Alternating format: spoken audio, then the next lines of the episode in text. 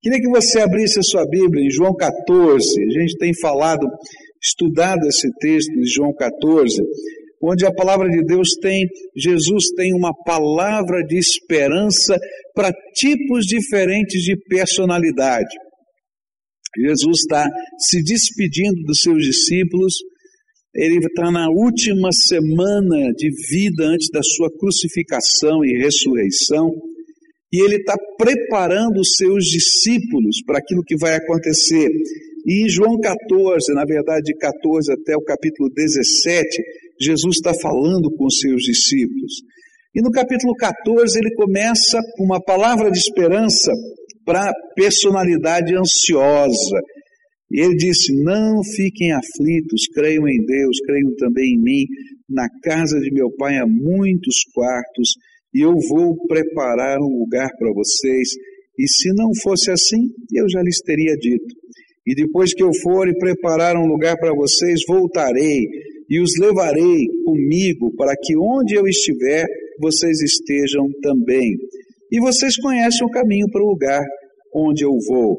E essa palavra, então, é, para aquele que é ansioso, nós aprendemos é: você está com o coração apertado, então continue a crer em Deus e em Jesus, porque Ele não perdeu o controle, mesmo quando você não entende o que está acontecendo na tua vida.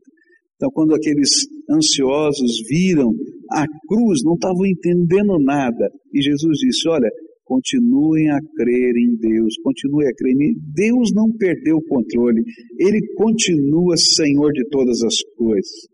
Segunda coisa que a gente aprendeu quando falamos sobre isso foi que é, se você é uma pessoa ansiosa, então creia que Deus não perdeu o controle. Segundo, creia nas promessas do Senhor Jesus.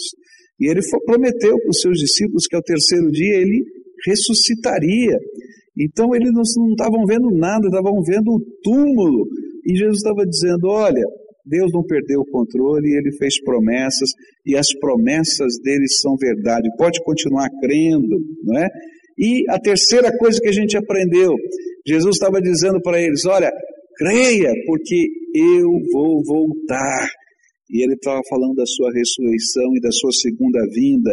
E nós, como servos do Senhor Jesus, cremos que Ele está no controle, cremos em cada uma das Suas promessas e cremos que Ele vai voltar. A Sua promessa final vai se cumprir. Depois nós estudamos o texto que vai dos versículos 4 a 7. E vocês conhecem o caminho para o lugar onde eu vou. E então Tomé perguntou: Senhor, nós não sabemos onde é que o Senhor vai, como podemos saber o caminho? E Jesus respondeu: Eu sou o caminho, a verdade, a vida, ninguém pode chegar até o Pai a não ser por mim. Agora que vocês me conhecem, conhecerão também o meu Pai, e desde agora vocês o conhecem e o têm visto. E essa foi uma palavra de esperança para aquela personalidade lógica, prática, realista. Eu quero ver, eu quero sentir, quero palpar. E aqui a figura dessa personalidade é Tomé. Né? Tomé está dizendo, Senhor, que caminho, esse negócio muito metafórico, muito complicado, não estou entendendo nada, né? E aí então o Senhor Jesus vai falar com ele e vai mostrar que para esse tipo de personalidade prática, lógica e extremamente realista e concreta, Deus mesmo na sua graça concretiza a mensagem da fé. E diz assim: Tomé, eu sou o caminho, segura na minha mão e vai comigo. Você não tem que ficar entendendo tudo, só segura na minha mão, segura forte. Está sentindo eu segurar você? Então vem comigo. E aí a gente vai aprender que para aquele que precisa ter coisas concretas, o Senhor estende a sua mão. Na verdade, Ele estende para mim, para você, mas Ele estende a sua mão e diz: Vem comigo, eu estou segurando você, estou carregando no colo, eu sou o caminho. Você não precisa ter um mapa com todas as indicações para encontrar paz e segurança, a vida eterna. Você precisa segurar na minha mão. Eu sou o princípio, eu sou o fim, eu sou aquele que sustenta a tua vida, eu sou o Senhor. E ele está dizendo para Tomé: deixa eu conduzir a tua vida. Nessa manhã eu queria falar sobre um outro tipo de personalidade, porque nesse texto Jesus tem uma palavra de esperança para você. Olha só, a partir do verso 7, a Bíblia diz assim: Agora que vocês me conhecem, conhecerão também o meu Pai, e desde agora vocês o conhecem e o têm visto. E Filipe disse a Jesus: Senhor, mostra-nos o Pai, e assim não precisaremos de mais nada. E Jesus respondeu: Faz tanto tempo que estou com vocês, Felipe, e você ainda não me conhece. Quem me vê, vê também o Pai. Por que que você diz, mostra-nos o Pai? Será que você não crê que eu estou no Pai e que o Pai está em mim? E então Jesus disse aos seus discípulos: O que eu digo a vocês, não digo em meu próprio nome, o Pai que está em mim é quem faz o seu trabalho. Creio no que lhes digo, eu estou no Pai, o Pai está em mim, e se vocês não creem por causa das minhas palavras, creiam pelo menos por causa das coisas que eu faço. Eu afirmo a vocês que isto é verdade. Quem crê em mim fará as coisas que eu faço, e até maiores do que estas, pois eu vou para o meu Pai. E tudo que vocês pedirem em meu nome eu farei a fim de que o Filho revele a natureza gloriosa do Pai, e eu farei qualquer coisa que vocês me pedirem em meu nome.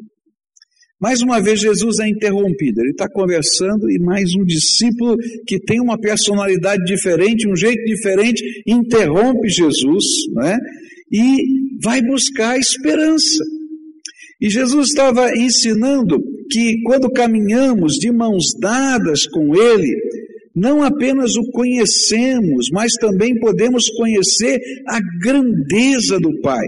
E foi justamente nessa hora que Felipe diz: Ah, Jesus, mostra-nos a face do Pai e nós não precisamos de mais nada. O que, que, que Felipe estava falando? Estava dizendo assim: Senhor Jesus, se o Senhor abrir o céu para nós, e nós pudemos ter a mesma visão de Isaías, que viu o Senhor assentado no seu trono no céu, ou se pudermos ver a glória de Deus como Moisés viu lá na montanha, então isso vai ser mais do que suficiente para nós. Sabe, Filipe representa aquele tipo de gente, aquele tipo de personalidade que eu vou chamar de idealista e transcendente. Sabe? Aquele que nunca está com o pé no chão. É o contrário do Tomé. Tomé está só com o pé no chão. Né? E esse aqui está olhando, quer ver o céu, está vendo as nuvens, está vendo o futuro, está sonhando, está indo além. E esse tipo de personalidade tem uma característica natural. Ele está focado no extraordinário fala baixinho aqui, tá? É aquele que diz assim: vou subir na montanha. E aí dizem para ele: olha, aconteceu uma coisa tremenda lá na montanha. Ele vai lá na montanha A. Depois diz assim: aconteceu uma coisa tremenda, ele vai na montanha B. Aí ele diz assim: eu vou para Jerusalém, porque lá em Jerusalém é que eu vou encontrar Jesus. Aí ele vai batizar de novo no Rio Jordão. Já foi batizado, batiza de novo no Rio Jordão, porque aqui é o Rio Jordão. Traz até a água do Rio Jordão, porque não sei o que vai fazer, né? Se fosse presbiteriano, pegava a água jogava para fazer o próximo batismo. Mas não, é, o que você vai fazer? Vai beber a água do Rio Jordão. E a gente fica imaginando. E a gente tem alguns até que tem uns amuletos. Não é assim mesmo? Então, essas coisas assim, bem, bem, bem doidas, assim, bem extraordinárias, esse negócio todo que está acontecendo aí. E Filipe era um desses. É interessante porque tem lugar nos braços de Jesus para todo tipo de personalidade. E aí então, Jesus vai começar a ensinar o que é verdadeira esperança para Felipe. Ele diz assim: permita que a gente conheça a Deus. E a resposta de Jesus é: o que, que nos faz conhecer de verdade Deus, o seu poder, a sua glória, a sua presença na nossa vida. E foi Jesus então que falou para ele assim, aquele que estava lá nas nuvens todo o tempo: Felipe, depois de tanto tempo, você ainda não me conhece? Depois de tanto tempo, três anos juntos, você ainda não me conhece? E aí ele vai dizer uma coisa que parecia surpreendente para todos eles. Quem me vê a mim, vê o Pai. Por quê? A Bíblia diz que Jesus é a perfeita imagem de Deus.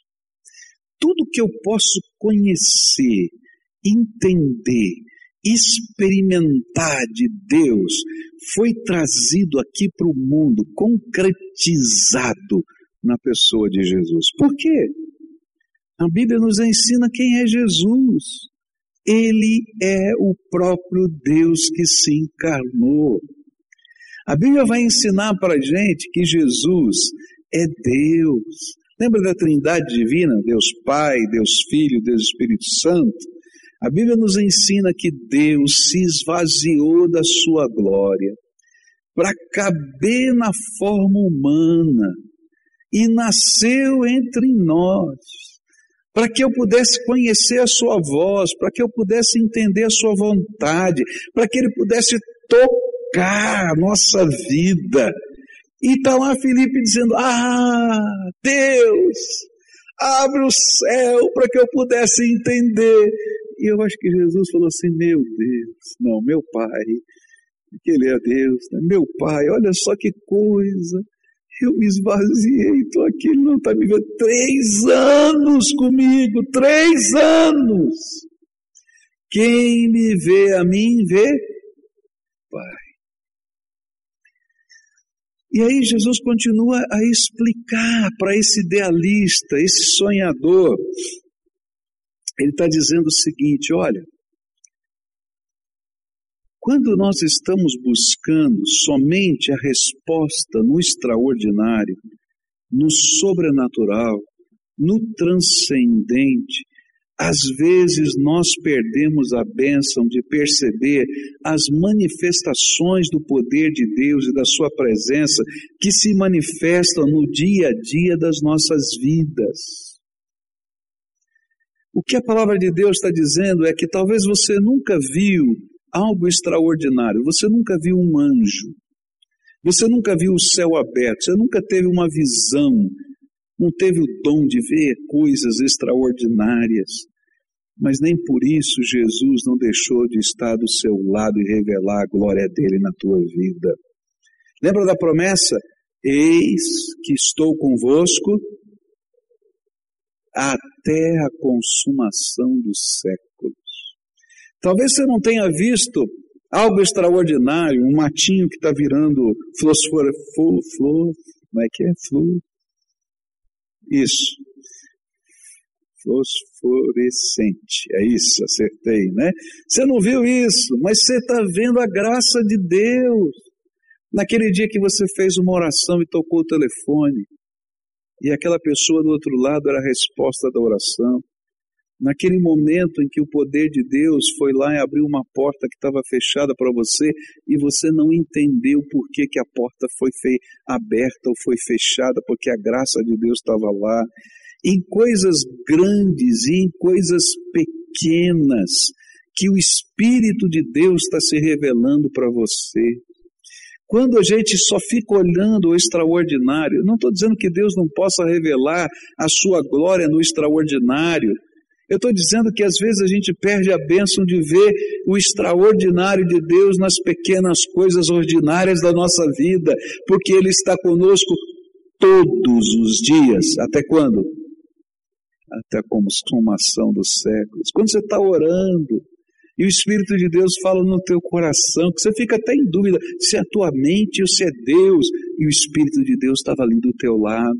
Quando você está com medo e de repente ele, ele revela segurança, uma fé, uma ousadia que você não consegue entender e o Senhor Jesus estava do teu lado. E para alguns ele vai dizer assim: estou há 30 anos com você no seu coração e você ainda não me conhece. Está entendendo? O que Felipe estava aprendendo com o Senhor é que cada dia em que Jesus fazia um milagre, e quantos milagres Jesus fez do lado de Filipe? Você pode imaginar? A gente lê os evangelhos, são tantos os milagres. Todo dia Jesus estava fazendo algo extraordinário. E Jesus estava dizendo assim: Felipe, todo dia, todo dia, eu estou revelando a glória do Pai para você. E você ainda não me conhece. E se a gente olhar para a nossa vida e para a nossa história, a gente vai ver as marcas do Senhor na nossa vida e na nossa história tantas vezes, e às vezes a gente está batendo aqui, batendo acolá, e não entende que Jesus é suficiente. Queridos, deixa eu falar uma coisa bem séria para você. Eu não tenho poder nas minhas mãos. Nenhum pastor tem poder nas suas mãos. A minha oração não é mais poderosa do que a tua. Sabe, se eu crer que aquele que está ouvindo a minha oração é suficiente, poder e a glória dele vão se revelar na minha vida. E é isso que Jesus está falando.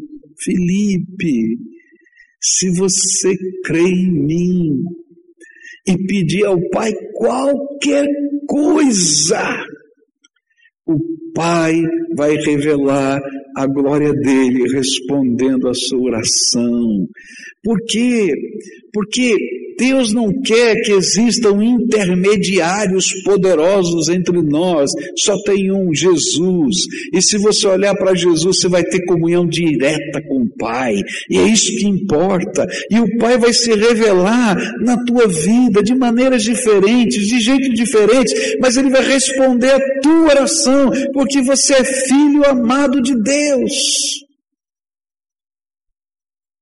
Você vai orar, você vai jejuar, você vai buscar, você vai chorar na presença de Deus.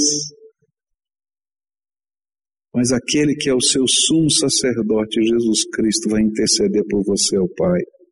E é isso que Jesus queria que Felipe aprendesse, estava tentando ensinar para ele. Olha, Felipe, eu estou aqui, sou essa santa conexão que você está buscando. Está entendendo?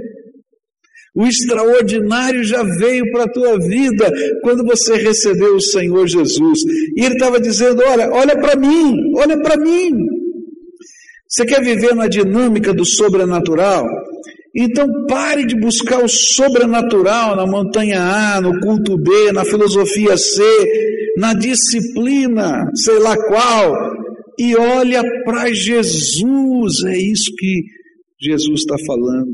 Eu sou tudo que você precisa, está dizendo Jesus.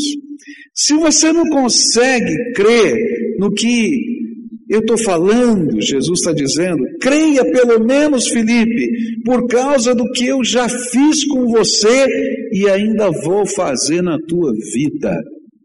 Você tem as marcas de Jesus aí no teu coração? Você lembra pelo menos uma resposta de Deus na tua vida? Pelo menos uma, você lembra? Milagre de Deus que Ele foi, interviu. Talvez você não tenha visto a perna de alguém crescer na tua frente, mas Jesus colocou a mão dele sobre você. Então, se você não consegue crer nas palavras, creia pelo menos naquele que tocou a tua vida com a sua graça. Ele é a resposta. Ele é a resposta. Quando eu era criança e tinha recebido o chamado para o ministério, isso aconteceu quando eu tinha 12 anos de idade, eu fiquei muito preocupado. E eu falei, Deus, esse negócio é muito complicado. Eu tenho 12 anos, como é que vai ser esse negócio de pastorear gente, cuidar de gente, mostrar como é que é? E eu estava lendo um devocionário, né, que nem esse que eu falei para você dar para alguém, né, e tinha uma historinha. E naquela historinha Deus abriu os meus olhos para entender o propósito dele para a minha vida. E na historinha o autor dizia assim: Deus não quer que você seja a fonte do poder. Ele só quer que você ensine onde as pessoas podem ligar o seu fio na tomada do poder de Deus. Querido, se você ligar o fio na tomada do pastor Pascoal, você está perdido, não tem força. Mas se eu conseguir ensinar para você que Jesus é o poder e você se conectar com Ele e só com Ele, a graça do Todo-Poderoso vai se manifestar na tua vida. Querido, esse é o segredo. O segredo é a nossa conexão com o Senhor. Que passa disso? É humana, é da cabeça da gente. Isso pode acontecer no teu quarto, isso pode acontecer quando você está dirigindo o teu carro, isso pode acontecer lá no teu trabalho. Conecte, conecte com Jesus, tenha a tua vida conectada com Ele. Ele é o Senhor, Ele é a revelação, Ele é o poder, Ele é a graça, Ele é a misericórdia, Ele é a salvação.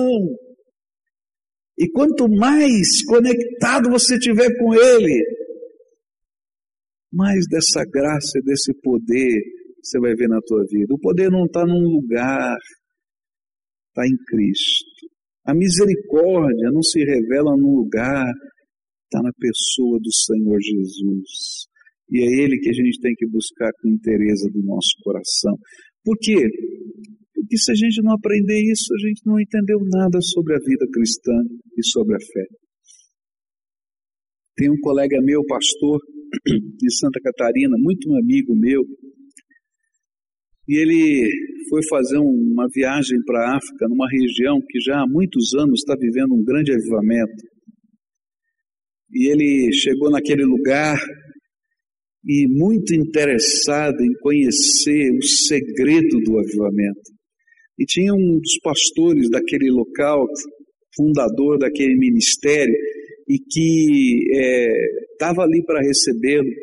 E ele então começou a mostrar o lugar, o que estava acontecendo, coisas de Deus tremendas estavam acontecendo, movimento de Deus naquele lugar, de, de, de bênção no meio daquela, daquela comunidade, de socorro mútuo, de milagres. Ele foi vendo e ele perguntava o tempo todo para aquele senhor já velhinho: você precisa me dizer o segredo de tudo isso. Me diz, eu vou te ensinar.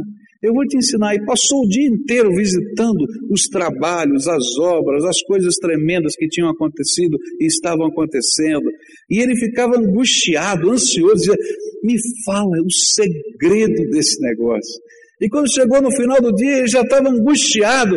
Ele disse assim: Mas o senhor não vai me falar do segredo? Vou, peraí.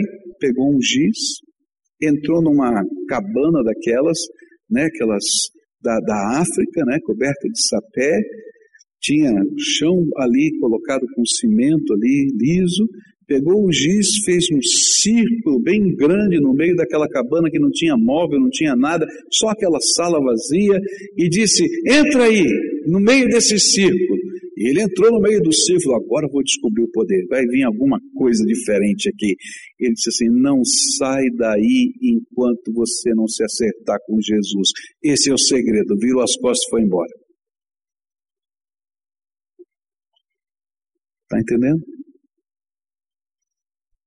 Às vezes eu estou esperando uma palavra mágica. Às vezes eu estou esperando a unção que sai da mão.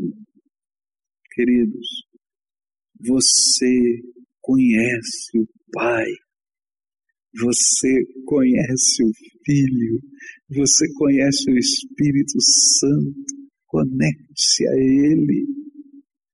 Ele, o Senhor da tua vida, é a resposta. Entra no teu quarto e não sai de lá enquanto Jesus não responder. Gruda ali na mão do Senhor e diz: Eu não vou dar um passo sem a tua revelação para a minha vida.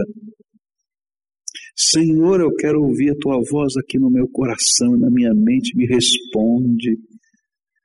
E quanto mais pertinho você estiver do Senhor, o Senhor vai revelar a graça dele na tua vida. A graça não está na água, a graça não está num objeto que a gente leva para casa, que a gente acha que é poderoso. A graça está no Senhor Jesus, autor e consumador da nossa fé. É interessante que algumas pessoas é, acham que não precisam orar simplesmente porque Deus é soberano e só fará o que, o que Ele quer. Mas não entendem nada disso. Porque a graça de Deus se revela no meio da nossa fraqueza, Ele responde às nossas orações. Talvez Ele não responda exatamente como você está imaginando, porque às vezes a gente vai para Deus querendo manipular Deus. Mas na verdade, na verdade, Deus vai trabalhar o valor da sua graça na tua vida enquanto você estiver orando, e o poder dele vai se manifestar apesar da sua fraqueza. A grande lição que está aqui por trás é entender que a gente não pode buscar outra pessoa senão Jesus e que Ele é suficiente nos basta. É por isso que nós não oramos aos santos. Por que, que a gente não ora aos santos? Porque Jesus disse: Eu sou o caminho, a verdade e a vida, e ninguém vem ao Pai senão por mim. Porque quando eu estou orando aos santos, eu estou imaginando que esse santo é poderoso mais do que eu para chegar perto de Jesus, falar alguma coisa com Jesus, Jesus vai atender, porque tem um jogo de influência, né? Está entendendo? Eu vou falar com o deputado federal para ele falar com o presidente. Querido, você tem assento na sala do trono do Rei dos Reis, do Senhor dos Senhores. Não fala com ninguém, fala direto com ele. Está entendendo? É por isso que a gente não busca entidades poderosas. Primeiro que a Bíblia diz que essas entidades poderosas são demônios. Os orixás são demônios. As almas desencarnadas não são desencarnadas, são demônios. E se você quer alguma coisa tremenda que se conecte com o Todo-Poderoso, é o próprio Deus que se fez homem e habitou entre nós, Jesus, para que você pudesse ter comunhão direto com Ele. O transcendente e o extraordinário tem nome, Jesus. Traz Jesus para a tua vida, traz Jesus para a tua experiência. Mas e Maria? Uma santa mulher de Deus. Mas em nenhum lugar da Bíblia está escrito: fale com a mãe que o filho obedece. Não está escrito isso na Bíblia. Ao contrário, o que está escrito na Bíblia é: olha para Jesus, autor e consumador da fé. É isso que está escrito na Bíblia, não tem outro lugar, não existe. Ao contrário, quando a gente começa a ler os evangelhos, a gente fica chocado com a maneira como Jesus tratou Maria em algumas ocasiões. Quando ela foi buscar Jesus, que estava ensinando os homens, e estava tendo confronto, e disseram: A sua mãe e seus irmãos estão lá fora, porque achavam que ele era louco, diz a Bíblia. E ele diz assim: A minha mãe e os meus irmãos são aqueles que creem em mim na minha palavra. Uma santa mulher de Deus. Mas de carne e osso, não é a quarta pessoa da Trindade, não. Por isso, a gente se conecta a Jesus. Ele é o autor e consumador da nossa fé. E vou dizer mais: Deus não divide a sua glória com ninguém, a glória é dele. Por isso, busca Jesus. Você quer ver o poder de Deus? Começa a ter hora marcada com Jesus. Coloca na tua vida uma disciplina de hora marcada com Jesus. Eu vou me encontrar com Jesus. Começa a falar com Ele. Deixa a palavra de Deus falar com você. Começa a crer que Ele pode fazer o imponderável. Como Jesus falou para Felipe: Felipe, o que você pedir, crendo, que eu vou interceder ao Pai por você, você vai ver acontecer na tua vida. Começa a fazer isso, começa a colocar essa, esse, esse lugar santo dentro do teu coração, que pode ser no quarto da tua casa, pode ser na garagem, pode ser em qualquer lugar. Você vai ver a graça de Deus fluir para a tua vida. E é isso que Jesus estava ensinando para Felipe. Felipe, você pode chegar lá no céu todo dia, porque o céu, ele se revela na terra, dentro do teu coração quando você se conecta ao Pai através de mim e você vai experimentar a graça do Senhor sobre a tua vida.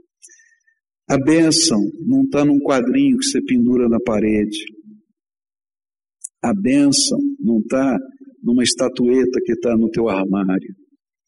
A bênção está em Jesus dentro do teu coração, e quanto mais você servir a Jesus em interesa de alma, você vai ver o poder de Deus fluindo na tua vida.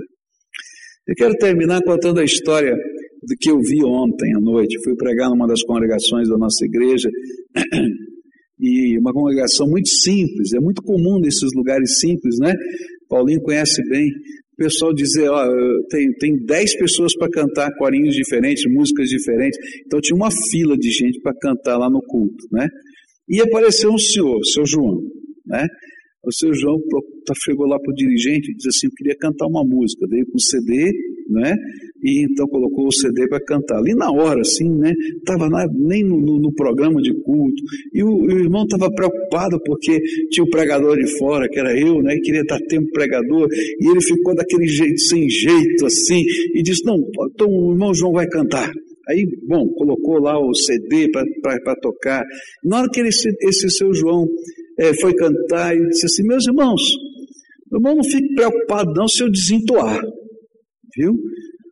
Porque eu não sou cantor, não, tá? Mas eu vim aqui para adorar Jesus. E, meus irmãos, ele desentoou mesmo. Chegou uma hora que ele desentoou tanto, mas tanto, que o povo que estava ali no beck para cantar, todo mundo começou a cantar a música com ele. Ele parou de cantar e todo mundo estava cantando. Mas o senhor que estava do meu lado estava chorando. Chorava, o dirigente do culto chorava. Eu falei, mas por que, que esse homem está chorando? O homem está desentuando de tudo quanto é jeito. Ele falou assim, pastor, se o senhor conhecesse a história do seu João, se o senhor conhecesse a história do seu João. Aí quando ele pegou o microfone, esse senhor que estava dirigindo o culto, ele disse, ah, irmãos, eu estou emocionado. Eu chorei com o seu João cantando. E começou a contar a história do seu João. Esse homem era um bêbado. A família dele, a esposa dele que está ali também era bêbada. Os filhos estavam tudo largado. Mas quando Jesus entrou na vida dele, ele se converteu. Tá essa gente boa que está aqui, a mulher dele está aqui, a filha dele está aqui. E agora, até a pessoa que ele evangelizou é missionário em Gana. E quando eu vi o seu João cantando, meu coração se alegrou por ver o poder de Jesus na vida dele. Queridos, o poder não está nem na canção bonita, o poder está na graça de Jesus que entra no coração da gente. E o interessante é que a música mais desentoada do culto foi a mais profunda por causa de quem estava cantando, porque era um homem que tinha o poder de Jesus marcando a sua história e a sua vida. Ah, Deus ama a canção do seu João como Ele ama a tua oração. Imperfeito, cheio de problemas, cheio de dificuldades, que talvez o outro ache uma loucura, uma besteira, mas você conhece o poder do Salvador da tua vida.